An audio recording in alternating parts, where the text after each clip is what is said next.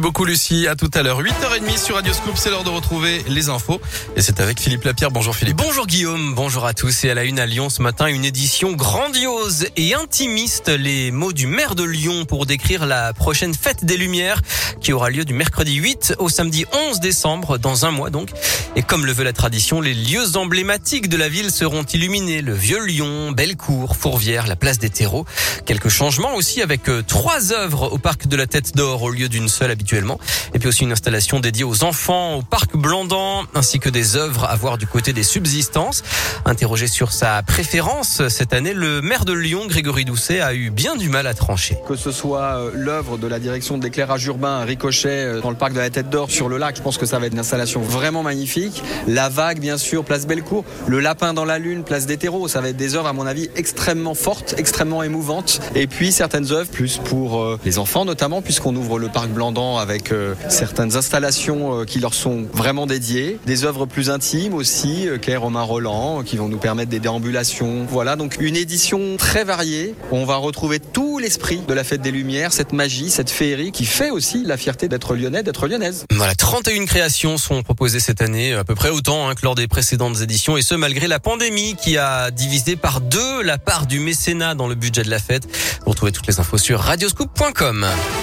Un conseil de défense ce matin à partir de 9h45 avant l'allocution d'Emmanuel Macron. Ce soir à 20h, le chef de l'État va notamment euh, parler euh, des retraites et de la reprise économique, mais surtout de la fameuse troisième dose de vaccin face au rebond de l'épidémie de Covid.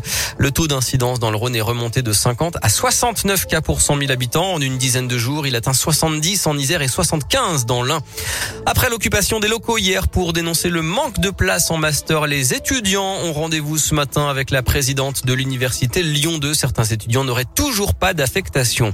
Moins polluant et plus silencieux, la ligne TCL C16 entre Villeurbanne et Vénissieux va être équipée de 13 bus électriques sur batterie à partir du 22 novembre.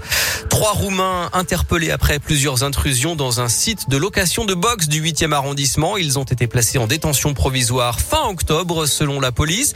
Le box d'un commerçant a par exemple été vidé de son stock de matériel IFI et de vêtements de luxe pour un préjudice estimé à 100 50 000 euros.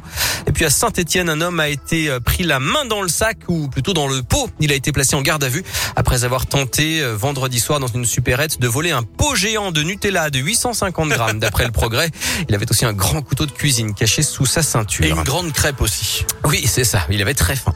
Incroyable histoire dans le Kentucky aux États-Unis. Une adolescente kidnappée a été secourue grâce à un signal de détresse appris sur TikTok. La jeune fille de 16 ans se trouvait dans la voiture de son ravisseur et a pu alerter un automobiliste avec un, geste de la main popularisé sur le réseau social. Le pouce ah replié sur la paume et les autres doigts qui se referment à leur tour. Le signe qui a permis donc l'arrestation du prédateur sexuel.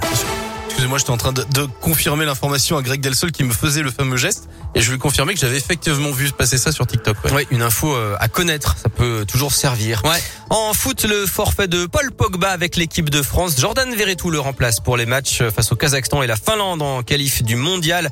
Et puis enfin le retour de Thomas Pesquet. Ça y est, son incroyable aventure a pris fin ce matin. Le spationaute a améri tout à l'heure au large de la Floride après six mois à bord de la station spatiale internationale. Place maintenant à quelques tests médicaux aux États-Unis en Europe avant des vacances bien méritées.